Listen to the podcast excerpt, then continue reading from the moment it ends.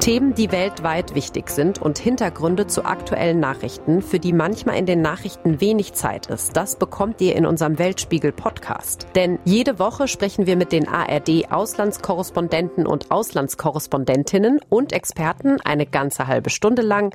Ich bin Janina Werner, schön, dass ihr heute dabei seid.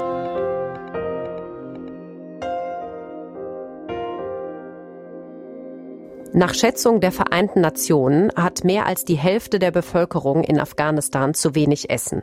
Und nach der Machtübernahme im August 2021 hat sich die humanitäre Situation nochmal verschlimmert.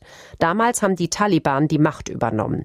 Und die Bilder haben wir vielleicht alle auch noch im Kopf, diese chaotischen Szenen am Kabuler Flughafen. Für Frauen hat sich die Situation auf jeden Fall verschlechtert, denn jetzt ist auch klar, Mädchen dürfen in Afghanistan nur noch bis zur Beendigung der Grundschule eine Schule überhaupt besuchen. Und auch afghanische Journalistinnen und Moderatorinnen können im Fernsehen Fernsehen nur auftreten, wenn sie bis auf die Augen verhüllt sind.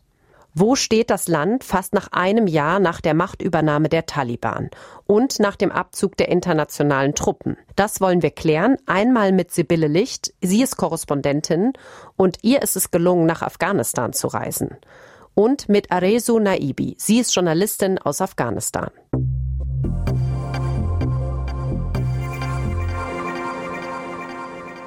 Lange war es für das ARD-Team schwierig, überhaupt nach Afghanistan zu kommen. Jetzt haben sie es geschafft. Unsere Korrespondentin Sibylle Licht ist in Kabul und sie schildert uns jetzt ihren Eindruck. Hallo Sibylle. Guten Tag. Wo erreichen wir dich denn gerade? Ja, ich bin in Kabul in Afghanistan seit einigen Tagen und wir haben eigentlich vor oder hatten vor, über die Situation hier im Land zu berichten und dann hat uns das Erdbeben im wahrsten Sinne überrascht, denn in etwa 150 Kilometern von hier war das Epizentrum und wir haben das auch hier in Kabul sehr deutlich gespürt. Woran hast du das gemerkt? Ja, das hat uns nachts überrascht und das Gebäude, also das Hotel, in dem wir untergebracht waren, hat deutlich gewackelt und uns wirklich durchgeschüttet. Und es war für mich, ich kenne zwei Erdbeben aus der Region hier in Südasien. Ich habe schon mehrere erlebt, kleinere, aber das war deutlich stärker als das, was ich zuvor erlebt habe. Ja, und ich habe kurz überlegt, was ich mache. Also es war eine sehr ungewöhnliche Situation, weil, wie gesagt, das Gebäude ging wirklich, also schwankte deutlich. Ne? Und ich hatte das Gefühl, beziehungsweise habe ich nicht so genau gewusst, ob es es wirklich aushält, aber es hat es, es gab keine Schäden und danach war alles wieder ruhig. Wie laufen denn da gerade so die Rettungsaktionen an?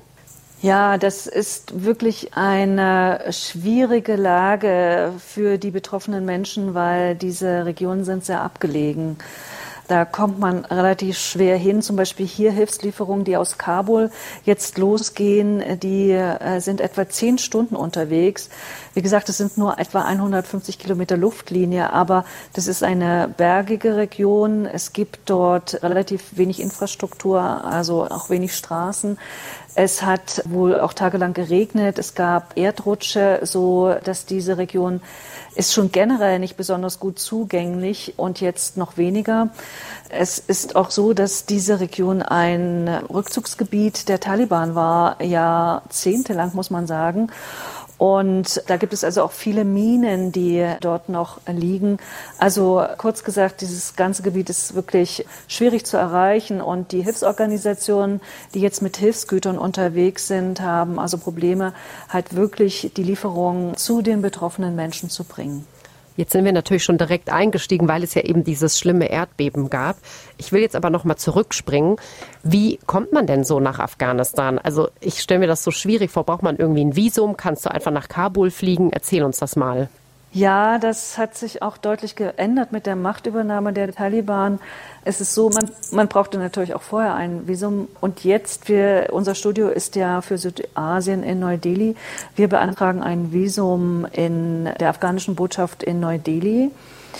Und dort sitzt noch die, ich sag mal so, alte Mannschaft. Also noch bevor die Taliban die Macht übernommen haben, diese diplomatische Mannschaft, die dort so äh, gearbeitet hat, ist immer noch da.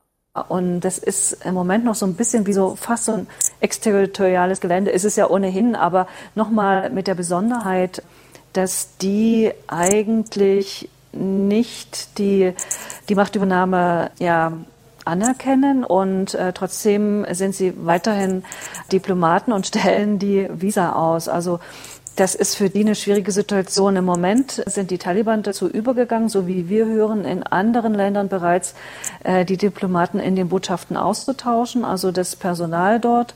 Und das äh, könnte also auch äh, demnächst in Neu-Delhi passieren, was es aber noch nicht.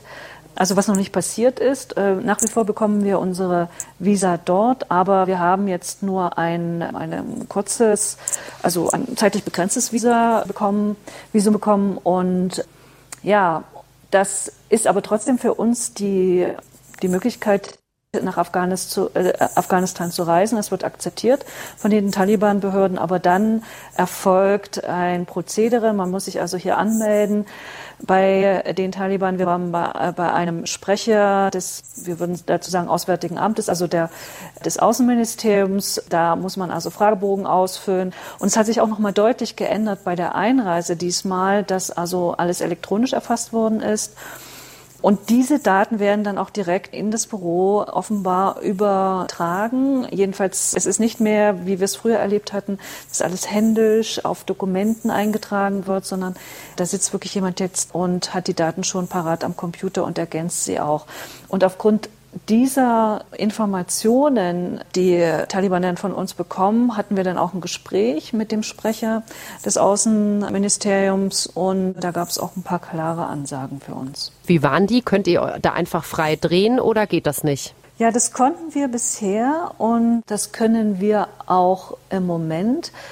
Nun kann ich noch nicht allzu viel davon sagen, weil wir uns in den nächsten Tagen erst hier durch äh, Kabul und dann weiter im Land bewegen werden. Aber der Sprecher hat uns deutlich gemacht, dass wir doch darauf achten sollten, dass die Faktenlage stimmt. Und wenn das nicht so sei, das würden Sie prüfen wollen, dann würden wir auch des Landes verwiesen. Es sind mehrere Journalisten auch ausgewiesen worden in den letzten Wochen und Monaten. Also das sehen Sie ganz ernst und äh, nehmen Sie auch ernst und sagen das auch sehr deutlich, also klare Ansagen. Und ich hatte auch das Gefühl, er war über alles informiert, was wir machen wollen. Wir mussten sowieso äh, vorher natürlich einen Brief einreichen und da gab es Gespräche. Wir haben ja hier einen Producer, einen afghanischen Producer der befragt worden ist. Also er war bestens informiert und hat möglicherweise auch sich nochmal schlau gemacht, was ich vorher über Afghanistan berichtet habe. Das kann ich jetzt nicht so hundertprozentig sagen, aber das war mein Eindruck, das ja äh, dass er wusste, gruselig. welche Berichte ich ja erstellt hatte. Und das so, so arbeiten wir jetzt hier. Und er hat uns auch deutlich gesagt, unser Geheimdienst sind immer in der Nähe und äh, sehen sicherlich auch, was sie tun. Und wie fühlst du dich damit? Wie bewegst du dich dann da? Ja, also einschüchtern lassen ist natürlich gar keine Option, sondern äh, ich tue, was ich mir vorgenommen habe und schaue mir aber genau an, wie die Umgebungssituation ist. Für mich ist, glaube ich, das Risiko nicht so groß, aber so schätze ich das jedenfalls ein. Aber für meine afghanischen Begleiter natürlich. Also wir brauchen ja Producer, Kameramänner, Übersetzer. Und die müssen ja hier weiterleben. Und das ist mein größtes Problem, dass ich schaue, dass sie damit auch klarkommen na, und nicht bedroht werden. Außerdem muss ich darauf achten, wie das dann für die Protagonisten ist, mit denen wir uns treffen. Das sind alles sehr mutige Leute, die sagen, wie es hier eigentlich aussieht. Und die müssen auch danach natürlich hier erstmal weiterleben müssen. Und ich darf sie nicht einer erhöhten Gefahr aussetzen. Die selber setzen sich schon einer Gefahr aus, dass sie sich überhaupt mit mir treffen. Aber das möchte ich natürlich nicht forcieren. Also gucke ich mir genau an, wie ich das mache. Und wir reden natürlich auch mit denen darüber. Danke, Sibylle. Wir sprechen gleich noch weiter. Vielleicht habt ihr es bemerkt, wir haben manchmal ein bisschen Tonprobleme. Es ist einfach schwierig, gerade eine Verbindung herzustellen. Aresu Naibi ist 2015 nach Deutschland mit ihrer Familie geflüchtet. Sie hat schon in Afghanistan als Journalistin gearbeitet und arbeitet auch jetzt in Deutschland als Journalistin, unter anderem für das Online-Portal für Geflüchtete WDR4U. Hallo Aresu. Hallo Janina. Sag mal, du hast lange in Kabul gelebt. Kannst du mal beschreiben, was das für eine Stadt ist? Also ich bin in Kabul geboren und aufgewachsen. Das ist eine ziemlich große Stadt. Äh, damals wohnten ungefähr fünf Millionen Menschen. Es ist sehr voll und es ist sehr gemischt gemischt, weil in, letzten, in den letzten Jahren sind sehr viele Menschen aus anderen Städten nach Kabul geflüchtet, weil damals war äh, Kabul ein bisschen besser als den anderen Städten, wo äh, ständig Krieg herrschte. Und du bist 2015 ja nach Deutschland gekommen, also hast Kabul verlassen. Was bekommst du denn aber noch von deinen Verwandten mit? Was erzählen die dir, die noch in Afghanistan sind? Die große Teil von meiner Verwandten sind immer noch in Afghanistan, aber äh, ich muss auch sagen, einige haben das Land auch verlassen. Äh, die sind jetzt in Pakistan, in Iran. Und die, die zum Beispiel meine Onkel, Tante und viele anderen, die noch in Afghanistan sind, die sind in Kabul und Mazar-e Sharif und auch Herat, aber auch in Razni. Es hat sich sehr viel geändert. Ein großer Teil, dass die äh, keine Job, Jobs mehr haben, dass die ähm, Freiheiten, dass wir ungefähr, sag ich mal, hatten, wird immer beschränkt. Und zum Beispiel die Frauen können nicht mehr zur Schule gehen, besonders ab äh, sechster Klasse. Und nur Kinder dürfen zur Schule gehen.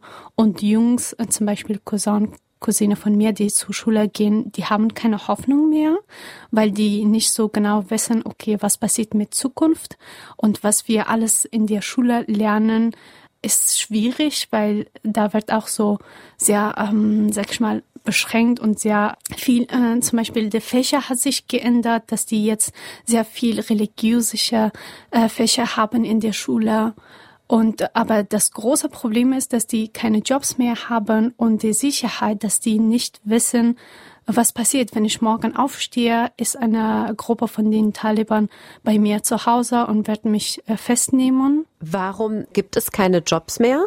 Weil die haben früher bei der Regierung gearbeitet, bei der alten Regierung und auch äh, äh, Organisationen. Bei meiner Verwandtschaft war meistens, die, dass die Frauen und Männer gearbeitet haben und die Frauen dürfen nicht mehr arbeiten und die Männer haben keine Jobs mehr. Die Organisationen haben Afghanistan verlassen oder die sind nicht mehr aktiv und Behörden, da kann man nicht arbeiten, nur äh, sehr schwierig. Natürlich, es kommt darauf an, von welcher Ethnien du kommst. Wenn du Hazara bist oder Hindu bist, ist schwierig, auf die Arbeit zu gehen, aber aus diesem Grunde hat sich geändert äh, aus meiner Verwandtschaft. Die gehen nicht äh, mehr zur Arbeit, weil die Angst haben. Und in diese Behörden, wo sie gearbeitet haben, diese Behörden gibt es nicht äh, mehr. Zum Beispiel die Frauenministerium, da hat meine Cousine gearbeitet. Das gibt es nicht mehr. Jetzt gibt es irgendeine andere Behörde.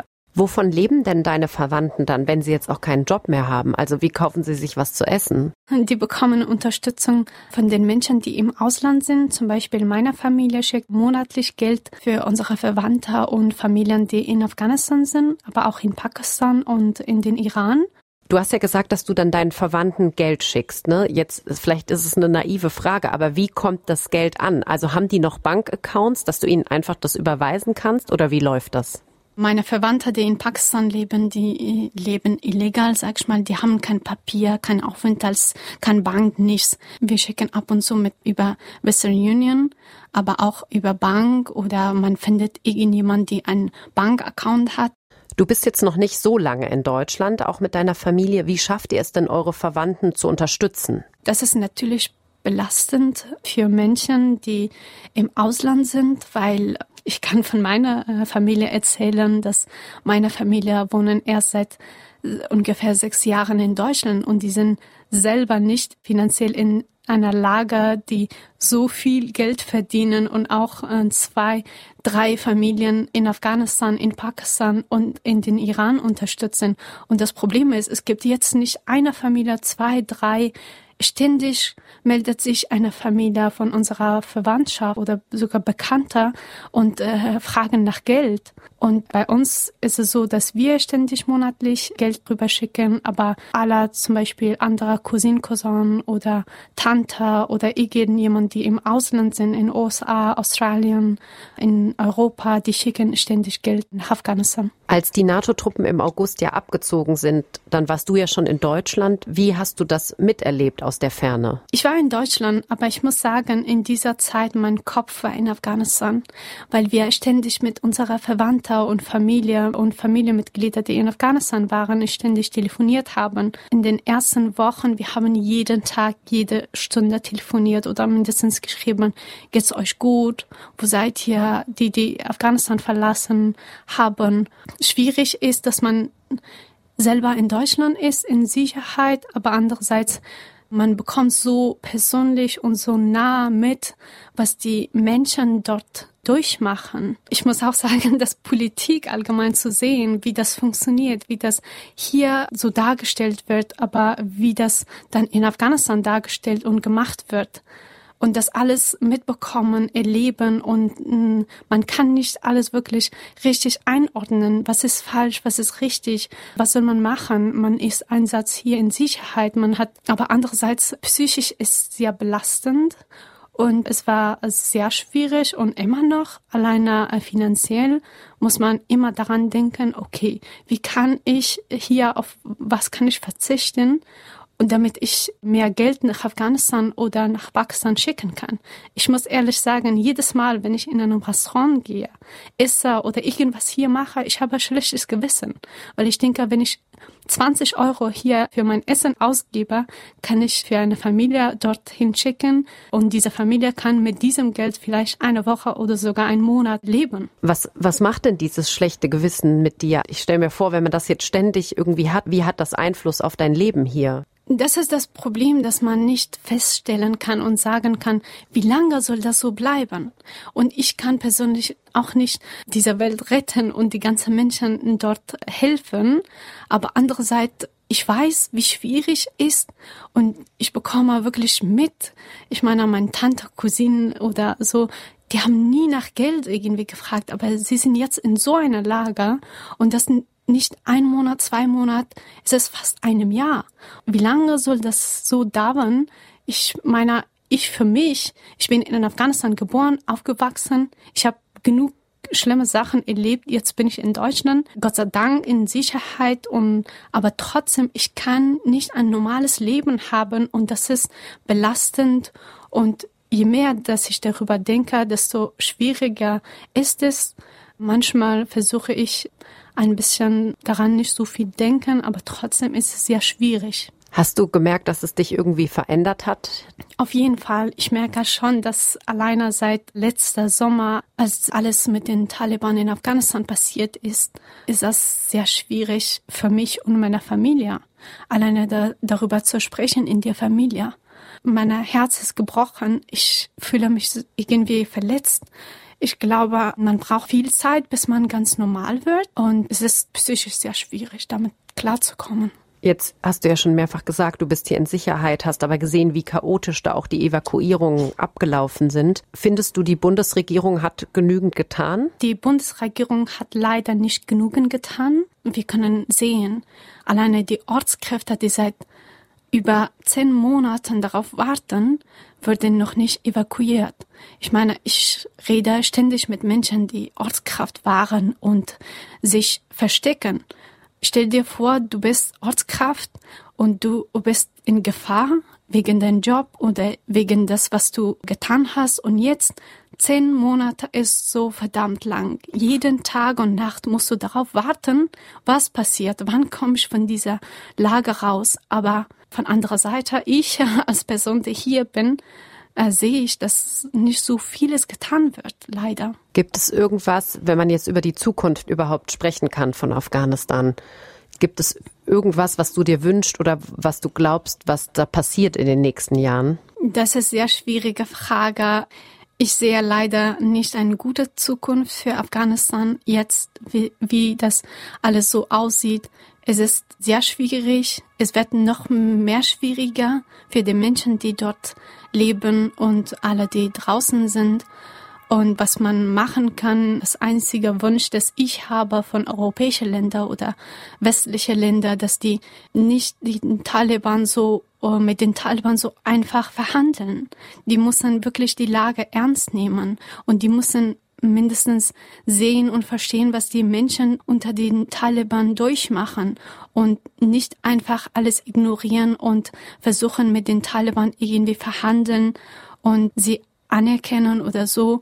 Die schicken ständig Geld nach Afghanistan und dadurch können sie auch damit Politik machen, keine Ahnung, oder damit sie Taliban irgendwie unterdrücken, dass die die Menschen nicht und die Freiheit von den Menschen nicht unterdrücken und die Frauen und die Minderheiten in Afghanistan leiden wirklich.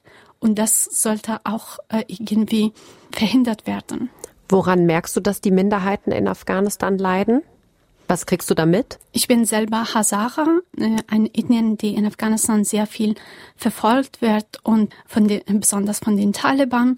Aber zum Beispiel, wenn man durch Nachrichten guckt, seit, seitdem, dass die Taliban wieder in Macht sind und werden äh, Minderheiten verfolgt, unterdrückt, die haben keine Stimme mehr, die können nicht mehr aktiv sein. Es gibt ständig Anschläge in diese Orte, wo Minderheiten leben. Es waren mehrmals Bombenanschläge oder ähm, Anschläge an Hazara-Menschen.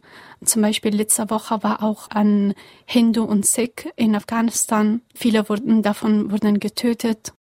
Danke, dass du mit uns gesprochen hast und für dieses wirklich eindrückliche und emotionale Gespräch. Danke. Sehr gerne.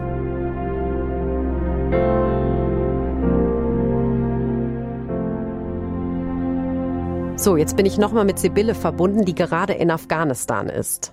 Wie sind denn deine ersten Eindrücke vom Land? Was fällt dir so direkt auf? Das hat sich nochmal deutlich verändert. Ich war das letzte Mal hier im Dezember und da gab es die Gespräche mit den Taliban. Auch da wollten sie wissen, was wir machen.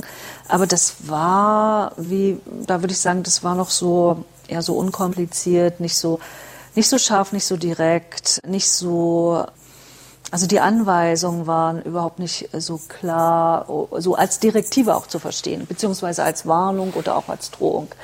Das gab es nicht in dem Sinne sondern es waren eher so freundliche Gespräche, wo ich mich darüber informiert habe, wie sie denken, was sie wollen, über ihre Agenda und sie mich natürlich auch ausgefragt haben. Das war aber, fand ich, auf so einem Niveau, wo ich mich nicht unwohl gefühlt habe, sondern das war, das war erstmal so ein Austausch. Ja, sie wussten ganz genau natürlich auch, was ich vorhatte, beziehungsweise habe da auch nicht mit meinen Meinungen hinter dem Berg gehalten. Und das ist jetzt schon anders. Das ist, also ich finde, das ist deutlich mehr Angst hier im Land.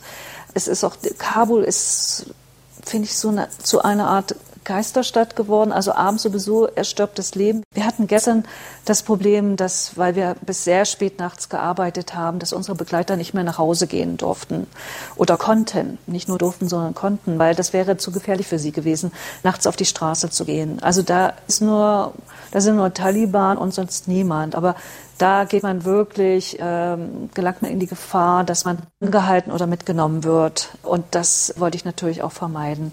Also Kabul hat sich verändert. Es ist nicht mehr die lebendige Stadt. Es ist eine Stadt, die wirklich auch nachts wie ausgestorben ist. Und auch am Tag sieht man nicht mehr sehr viele Leute. Es ist, ist irgendwie so, die Dynamik ist weg.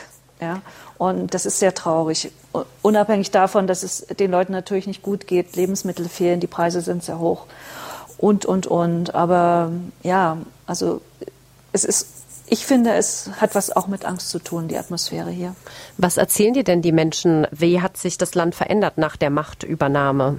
Also Angst hast du schon angesprochen. Was gibt es für weitere Punkte, was sich da verändert hat? Ja, zum Beispiel die Frauen, die sich ja hier auch in Kabul und in anderen Regionen weigern, den Schleier zu tragen und das Gesicht zu verhüllen. Das ist für, für alle Frauen ein Problem und, oder für viele Frauen ein Problem. Es gibt natürlich die Regionen in, im Land, die das eher in den, also in den ländlichen Gebieten wird es, wird es akzeptiert, weil es zur Tradition gehört, aber in den Städten nicht. Und äh, das ist natürlich problematisch. Und dass die Frauen auch nicht mehr sich so frei bewegen können, dass sie nicht, dass sie ihre Arbeit verloren haben, dass sie nicht zum Einkommen der Familie mehr beitragen können. Gerade vor dem Hintergrund dieser ökonomischen Situation ist, die, äh, ist für die Frauen ein ganz großes Problem. Wir werden uns mit Frauen treffen, die dagegen kämpfen, sich zu verschleiern, aber auch auf die Straße zu gehen, weil äh, und ihrer Arbeit nachzugehen. Die, die Taliban haben ja ganz klar gesagt, also von uns aus müsst ihr überhaupt nicht mehr das Haus verlassen. Und das ist natürlich eine eine Unverschämtheit und eine Ansage, die von den Frauen nicht akzeptiert wird. Also du hast ja gerade schon angesprochen, Hungerskrise ist da, wirtschaftlicher Kollaps, äh, das Land geht immer mehr eigentlich, auch die Preise verdoppeln sich, ne? es geht ein bisschen auch den Bach runter. Glaubst du denn, dass die Taliban irgendwann ihre Macht nochmal verlieren könnten, wenn es den Afghanen und Afghaninnen immer noch schlechter geht? Das ist eine gute Frage, die ich mir auch stelle.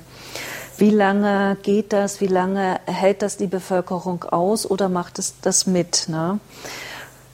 Die ist schwer zu beantworten, die Frage. Also erstmal muss man ja sagen, dass die Taliban mithilfe der Bevölkerung überhaupt an die Macht gekommen sind. Und warum? Weil es gibt einfach Übereinstimmung in den religiösen Fragen. Also das Muslime haben Muslime unterstützt, ja. Und äh, aus diesem Grunde gibt es da eigentlich ein Grundeinverständnis in der Bevölkerung. Wie sich jetzt aber die Auslegung durch die Taliban auswirkt, das kann ich im Moment nicht einschätzen. Ich meine, wer mit Angst regiert, kann das relativ lange tun, ja, mit Einschüchterung und Angst, weil die Leute versuchen, sich anzupassen, um ihr eigenes Leben zu sichern, zu retten oder das ihrer Familie. Das ist der eine Punkt. Der andere Punkt ist, dass sehr viele Leute versuchen, außer Landes zu kommen. Und ein Ausbluten einer Gesellschaft, das bedeutet immer, dass der zivile Widerstand innerhalb einer Gesellschaft nicht mehr da ist. Ja? Also der, der, der wird sozusagen aus, aus dem Land gebracht, aus dem Land getragen.